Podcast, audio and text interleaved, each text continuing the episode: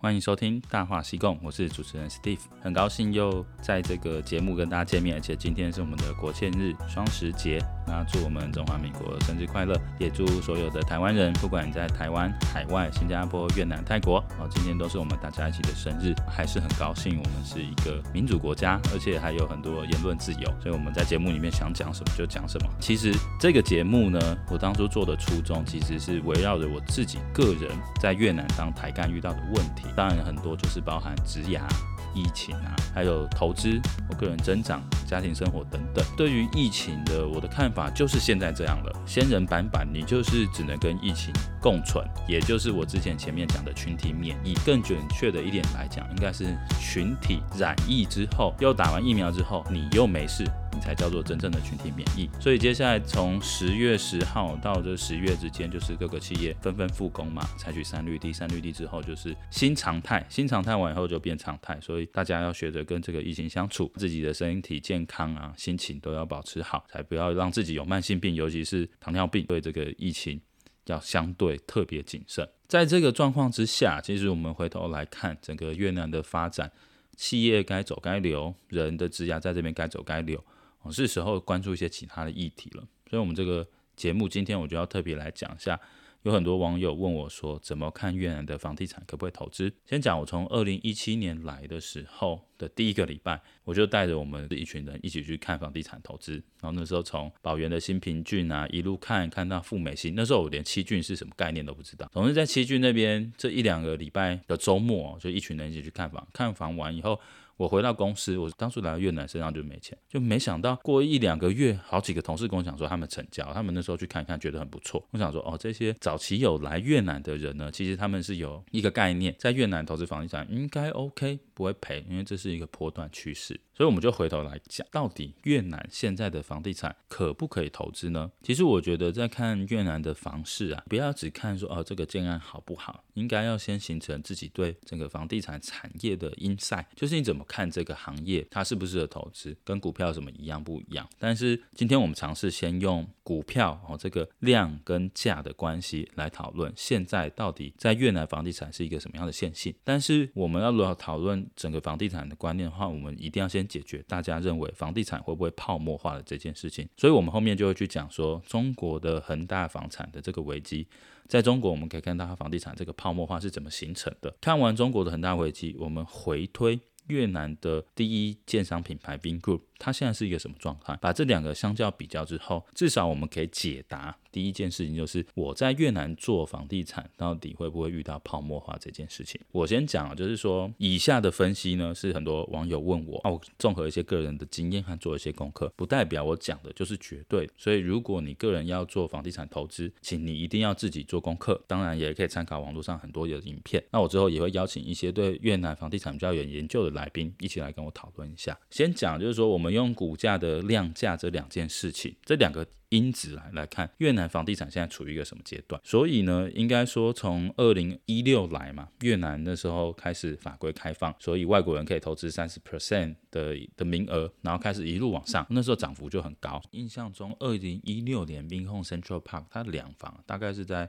接近三十亿左右开始涨，到二零一八年三十亿涨到四十三亿左右，到二零一九年它啪突然跳到六十六亿左右哦，那时候。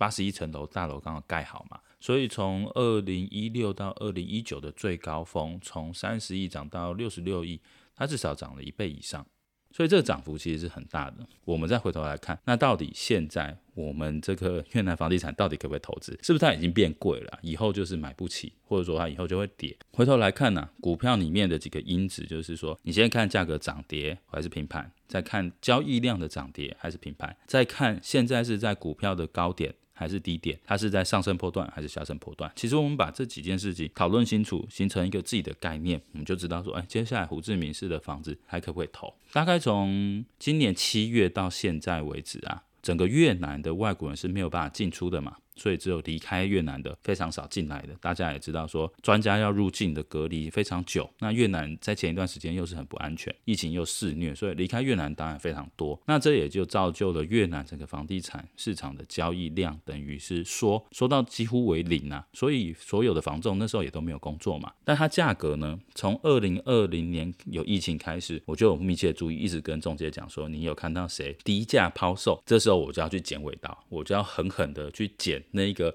有财务急需的人，然后砍他的价钱。但是我从二零二零年等到现在，基本上我只看到有两个降价的案子，一个是在 v i n o Central Park，一个日本人要把他原本的亿房从四十三亿降价到四十一亿去卖他的亿房。第二个应该是前阵子那个 Metropole，Metropole 他刚出来的时候好像一百三十几亿，还一百四十亿，有一个韩国人。要降价五亿去卖，从到尾我也只看到这个两个啊，所以我感觉现在应该是价平的状况，因为大部分的 owner 他有经济急需要变卖房产的，我感觉这个市场是非常少。哦，尤其是大部分在越南能够做房地产投资的啊，有可能是在这边外派，那外派的时候你包吃包住，工厂都会替你出嘛，所以很多房子是在出租，尽管没有交易量，租金又缩水。大概变成二零一七一八年的七成好了。大部分的房东 owner 是不愿意低价去卖，因为他们有这个资金急需嘛，而且他也看好整个越南，只要疫情这个一年、两年或三年过去了之后，整个越南的投资还是会往上。所以我们可以大概的假设，现在是越南的价平量缩，在一个盘整的状况。那盘整为什么说它盘整？为什么我说它是在底部？是因为未来呢？你看一二三郡它的新成屋的房价是一直往上，从以前二郡当初开是两千五百美金，三花 Pearl 出来以后，它已经涨到四千，它就没有跌过。那现在二郡新的几个案子都从四千、五千，土天 The River 还开到六千五，Metropole 还往八千开始往上涨。我们回到这个量缩和价平，为什么我认为它是在底部区域盘整之后会往上？是因为这个量呢，交易量一定会随着外国人回到越南而开始变多。我们也可以看，在这个疫情的时间里面，世界上的有钱人他到底是变多还是变少？大家自己感觉一下，是不是觉得说，尽管是疫情之下，感觉有钱的还是蛮有钱的，而且中产阶级也蛮多的，然后有很多少年股神等等等等。所以我是自己觉得，只要中国的双控政策、限电跟限高能耗持续下去。越来越多的投资势必以制造业要移来东南亚，那就移来越南，所以投资资本进来，那外国人就跟着进来。外国人有钱的，那在越南房地产的投资的量就会打开，投资的量打开，原本的屋主和建商都没有压力要降低那个房价去求售换现金的状况下，那它的价格至少是往涨的方向去走。所以之后我们可以预计，我猜测它应该是从价平量缩走到价涨量增。价涨量也涨的状况下，如果我们又是从底部往上，那它就是一路看涨。所以这是我基本对整个越南现在可不可以投资房地产的线性啊，大概推估这两三年、三到五年之后的发展，我觉得应该是这样。但是要怎么看这件事情呢？其实各位听众朋友还是要自己做很多功课。我强调说，你一定要看过很多案子。很多 location，很多建商好，或品牌经营过，多问人，多去做功课，再去决定，不要只听了一集的节目或看了某个中介介绍就脑袋发热就马上去买，那这样是不对，因为买房的钱也是好几百万，一定要很慎重使用自己的钱。讲完我对这个半年到两三年之后的线性成长之后，我们应该回头来看，就是什么叫做房地产的泡沫。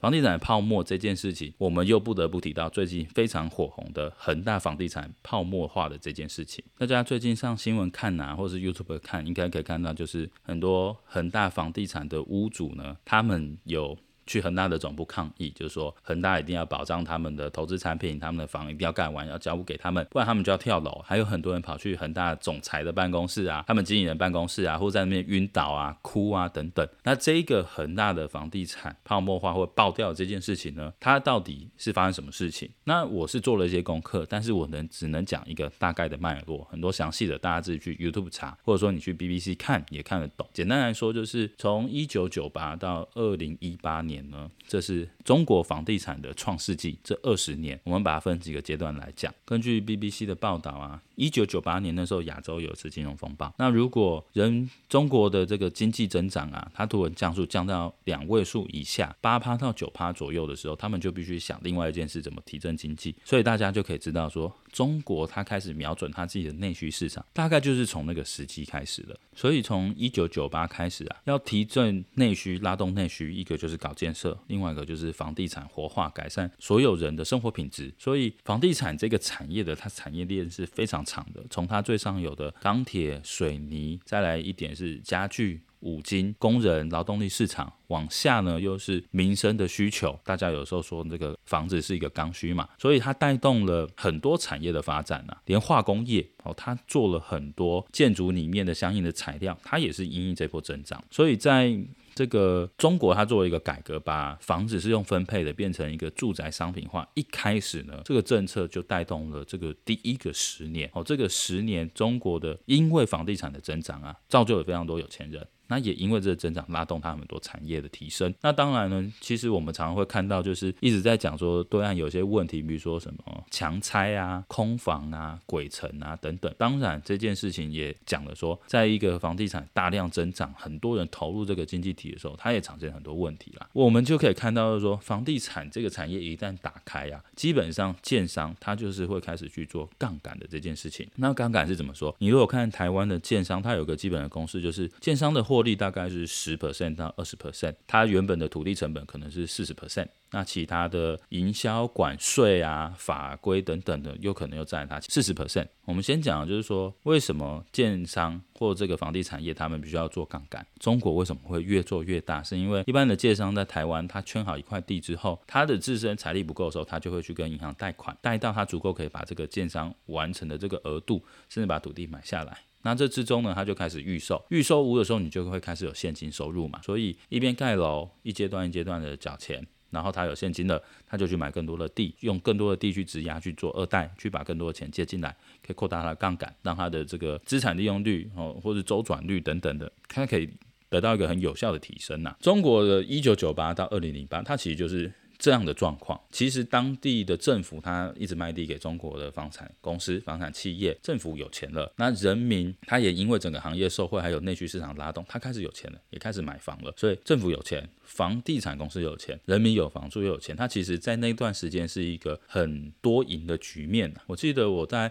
二零一一年在上海念书的时候，那时候浦东的一套房子才才一百多万人民币哦，我现在都不敢想象浦东那一套房子现在要多少钱，说不定涨了五倍十倍。结果从一九九八到二零零八这个时间，出现了整个越南房地产的这个。一直在攀升，整个行业的打底就在这个时候起来。那二零零八年发生什么事？大家也知道，就是雷曼兄弟爆掉嘛。雷曼兄弟整个经济的投资，国际市场爆掉的时候，中国它要再做另外一次的刺激，因为之前来看是双赢嘛，三赢，企业赚，政府也赚，人民也赚，他就继续做了几件事情，比如说他会将个人买房的那个契税往下调。哦什么印花税、增值税都往下调，然后把整个首次首购等等的利率都往下调。简单来讲，他就是愿意借你更多钱，愿意借人民钱，也愿意借房地产的企业钱。让他们继续去做这个产业的提升，所以二零零八经过一连串的哦这种开始开放整个房地产市场经济，一直到二零一六年又开始出现整个都更嘛，他们的都更就是很简单，就是老破小全部都给你拆掉，老房破房小房子就把它拆掉，进行这个强拆以后就对拆迁户补钱，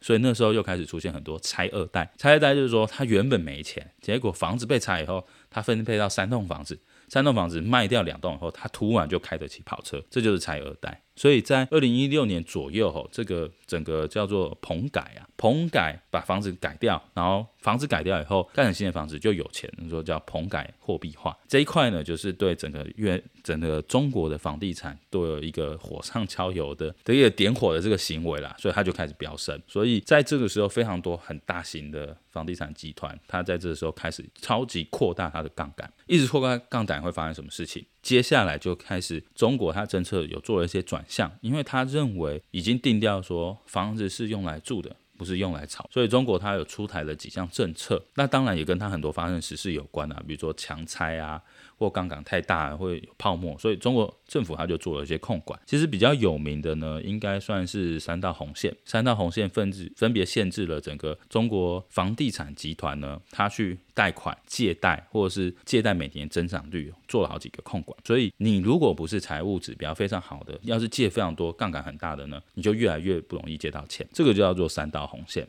除了这三大红线政策啊，坚持这个房住不炒的定位，他们也出现了三个限嘛，限购。限售、限贷，也就是说，他对哦房地产企业的销售，还有人民的购买，还有银行的放款，都做了一个限制。所以这几个啊，三道红线，还有限贷、限购、限售，完全控制了整个金流的周转，还有他们借贷的程度。所以中国政府他应该是看到，在 BBC 里面有讲，就是说他看到那个明斯基的时刻。什么叫做那个明斯基时刻？就是崩溃点、啊。总是大家去看那个美国经济学家，什么叫做崩溃点？反正一旦出现这个明斯基时刻，就表示说。会发生像日本一样的房地产泡沫化。那为了防止这件事，中国政府做的这几项调控呢，就相当程度的影响到整个房地产产业，还有现在恒大的这个事情发生。所以恒大呢，这个企业除了它的因为政策的改变啊。它整个融资，它会会有一个断炊的状况，被釜底抽薪。还有，因为它也做了很多投资嘛。但是大家可以看到，就恒大集团它有另外一个产品叫做汽车。恒大汽车这件事情，我在网络上查了，发现很多都认为这是一个笑话，或者这是一个骗局等等的。就它其实这个汽车没有做得很好。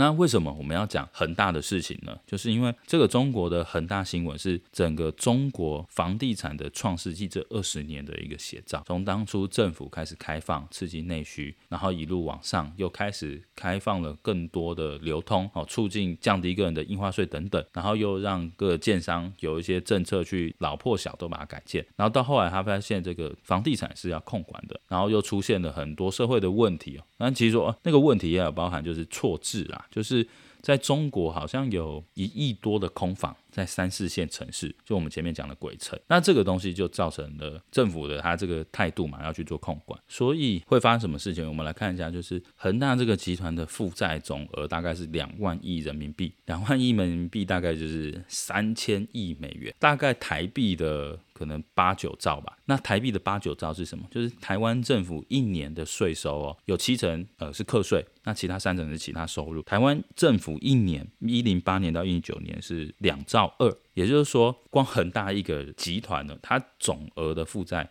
就已经到台湾政府一年收入的快要四倍，因为它欠了快八兆多吧，所以它是一个超级大的地雷。恒大集团的杠杆负债这么大，造成它一年要还的利息就超过一千亿人民币。这也就是说，它如果没有很 OK 的金融一直让它有进来，它很快就会面临问题，它就是没有办法继续把它整个中国好像八九百个项目的房子继续建完，那建不完，它的员工。十五万人是不是就要逃跑？他的买家大概四五十万人，这四五十万人的房子是不是缴钱缴到一半，他就变成一个烂尾楼了？那他上下游供应他的供应商，加起来我记得好像有三四百万，所以光恒大这件事情，前前后后员工、顾客还有他供应商影响可能是四五百万人。我们整个新北、台北加起来，搞不好就全部人都爆掉，大概就是这个概念。这就是一个。超级大的泡沫，这个泡沫之后来发生什么事情？就是虽然跟我们原来房地产没关啦，但是这是我今天学习，就是说房地产一旦泡沫，那借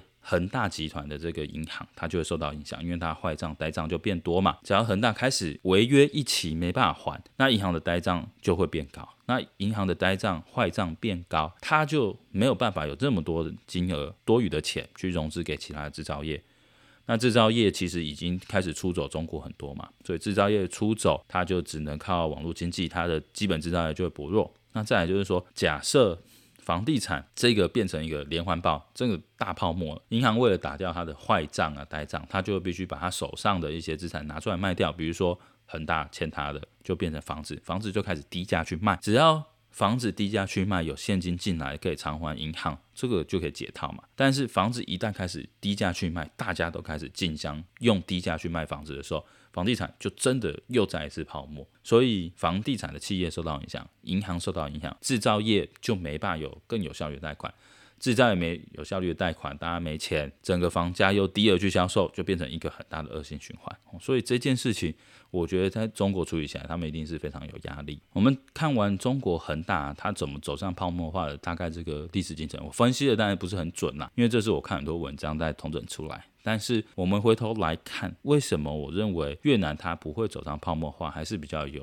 这个安心，可以觉得继续投资的这件事情啊，就是因为我们回来看 Vingroup 它的财报，你其实可以在网络上搜寻到嘛。所以从二零二零年的第三季九月到二零二一年的六月哦，其实这四季我看它很多的指标都没有什么变化。比如说这个 Vingroup 它现在平均的毛利率是十九趴，营业利润率是十趴。净利率是三点四八趴，投资回报率二点三三趴，其实它一直都维持在这个水准。假设说它要走上泡沫化的话，它这个东西数字应该会很剧烈的变化。其实我们可以看到，就是这四季比起来啊，这个 Vingroup 的总资产它其实有下降二点七趴，也就是说这个集团它有受到疫情影响，它是有缩水，它总资产是下降。可是，在总资产下降的里面，我们可以看到它的负债同比。下降的比总资产下降更多哦，所以假如说我有我总资产是一百块，那我变成跌到只剩九十九十七块，但是我的负债呢，从原本的里面有八十跌到剩七十，也就是说我的负债比下降的更多。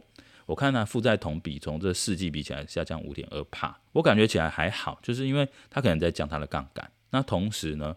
它的股东权益上升了八点七趴。也就是说，他原本股东或是自己的持股反而增加了。看疫情不好的时候，Vingroup 做了一些调整，比如说把一些债务把它还掉，或者长期投资或者是不重要的东西就把它变卖掉，维持自己住的股东权益上升。就是说，他自己人对自己股票是有信心的啦。他把一些负债还掉，整个资产缩水。总之，我们还是看数字啦，就是总资产下降二点七趴，可是负债比下降五点二趴。大家知道这件事情就应该有概念，就是说他怎么操作这件事情。所以，既然 Vingroup 这个作为房地产行业的火车头，没有什么剧烈的产业务改变，也没有很危机的方式出现，我觉得还是可以。而而且大家可以看到，就是它跟恒大比啊，它的 VinFast 的车至少有在路上跑。那 VinFast 它其实是蛮认真在做一个车，当然它里面的品质，我也听说人家还是没有比那个老牌的 Toyota 好，那当然是比不上。但不过他们是很认真在做这件事。我记得他的那个创办人好像对越南就是有这个梦想，就是他要做好越南自己的汽车，跟恒大集团是不太一样的风格啊。嗯，另外我们可以看到一些，就是我对 Vingroup 集团的了解，就是他也有很多相应的事业啊。可是他已经把他的 VinSmart 手机停掉，因为他觉得在这个系统厂商之下呢，这件事情他其实做不好，他也做不来，赚不到钱。他同时也把他的那个 VinMart 卖掉，哦，这个有点像台湾的 Seven Eleven，他居然把它卖掉，卖给别的集团，然后他把他所有钱都集中在 VinHome、Vinmac，还有 VinFast 这个汽车上面。那为什么我觉得？他这个集团这样判断是 OK 的，就是做手机的这个行业，我以前是 HTC 的工程师嘛，所以我知道说这个行业是需要上下游高度整合，还有这个供应链是非常重要。所以这个科技制造业的系统呢，我觉得在越南还不是很成熟。所以如果他把拉动整个越南经济火车头的 VinHome 顾好，它可以持续发展整个越南的基础制造业，越南的钢铁啊、化工啊、家具业。都还在发展，它还有很多空间可以走，所以它持续做这个房地产规划建设的话，我觉得绝对会比它去做科技的系统厂制造业这件事好。那另外，它如果做汽车的话，我觉得对越南这个国家也是有帮助，就是把汽车做好，整个汽车供应链产业在越南生根也发展起来的话，对越南的社会进步其实是更更 OK 的。现在要去做这些制造业，你你是有人才，但如果你要跳到直接去做科技业。我觉得那就比较难，更何况现在你只做硬体其实没用，因为整个硬体已经是红海，每一家手机都差不多，是它背后的系统、系统后面的智慧生活圈等等才是主要战场，所以我觉得他果断放弃这个手机业是 OK 的。所以如果我们一比较啊，Vingroup 整个的发展还有恒大的发展，就可以看出来说，恒大它其实有非常多未爆单。还有它杠杆超级恐怖，然后在整个中国政府它出口去，它出手去调整并且控制整个融资的状况下，跟越南也不一样。我相信啊，在这个疫情过去之后，越南政府为了刺激各行各业的恢复，它应该要降利率，让更多的民间企业啊，或者是个人能够融资，再推升所有的经济去发展。所以我们可以看越南之后，我们的定存利息到底是往上还是往下？我相我相信应该是继续往下。之前我刚来越南的时候，定存利率有七点五趴。那现在已经跌到五点六趴，我相信这波疫情之后一定会再跌。越南政府让金让钱呐、流入市场，流入企业和人民手中，让人民愿意去借。那借来的钱呢，除了恢复开始做生意、做制造业，一定也会进入地产买土地，还有房地产或股票里面。一旦进到这里面，对房地产来讲就是活水。所以我认为，回到我最前面来讲的量价，还有它现在波段是高点低点，应该都是要从现在的价平量缩走上。价涨量涨，应该是往这个方向走。所以今天刚刚讲了一大堆啊，从用股票的量价还有波段线型去看房地产，我觉得其实可以，因为房地产它其实比较稳定，它其实很难用主力去做多骗散户坑杀散户进场，其实不太可能啊。在房地产里面，应该就是用。基本面跟筹码面这两个去看长期的就好，所以量价的完了，又看到恒大怎么走向房地产泡沫，我觉得这个题目也非常有趣。然后又回来看 Vingroup 它现在的财务状况，目前看起来也都 OK。在整个大框架之下，我的结论还是现在就是可以开始很认真做越南房地产的功课。那当然，我在讨论这集节目的时候，我自己也想到很多问题，就是如果以人均 GDP 来看整个大势的话，越南的人均 GDP 在两千五左右，它走到一万之间。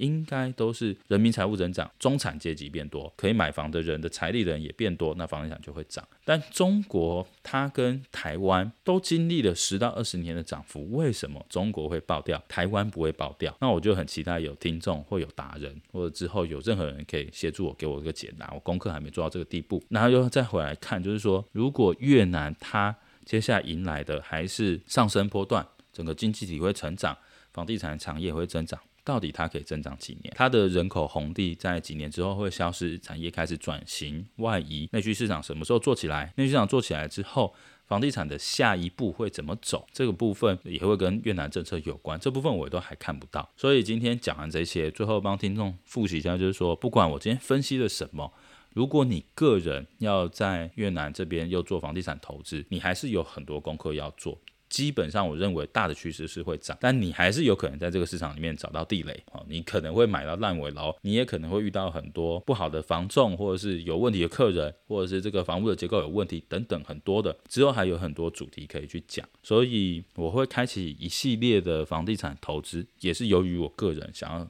尽早获得经济自由，投资房地产是我目前在越南看到的是，诶，这是一个趋势。就像我们前一辈的人，他可能进台塑、台积电，那他就会薪水一直往上，经济就往上。前一辈人他从股票六七千点的时候开始买，他现在一定也赚到这个波段的钱。我们下一辈的年轻人呢，他们可能就有跟到比特币、虚拟货币等等，甚至他搭上了 YouTube 自媒体风潮，他从 YouTube 赚里面很多钱。不像我们这个三十几岁的人在职涯的生长。或者是整个股市的波段，我们都不一定吃到这一段的红利。我也很想找出一个方法来看整个职涯、整个投资到底怎么做。我会把我在越南这三四年对房地产投资的心得、遇到的地雷，慢慢整理成几集，然后找一一些高手来对谈。那如果你想知道越南房地产什么事情的话，你可以特别跟我讲，然后我也会准备相应的资料。希望我们每一集的节目经过整理，都可以给我们的听众带来一些思考。那谢谢各位收听，希望你在越南的生活。能够顺顺利利、健健康康，早日都能够获得财富自由，哦，能够让自己过自己随心所欲想要的生活。然后最后还是祝我们中华民国生日快乐，谢谢大家。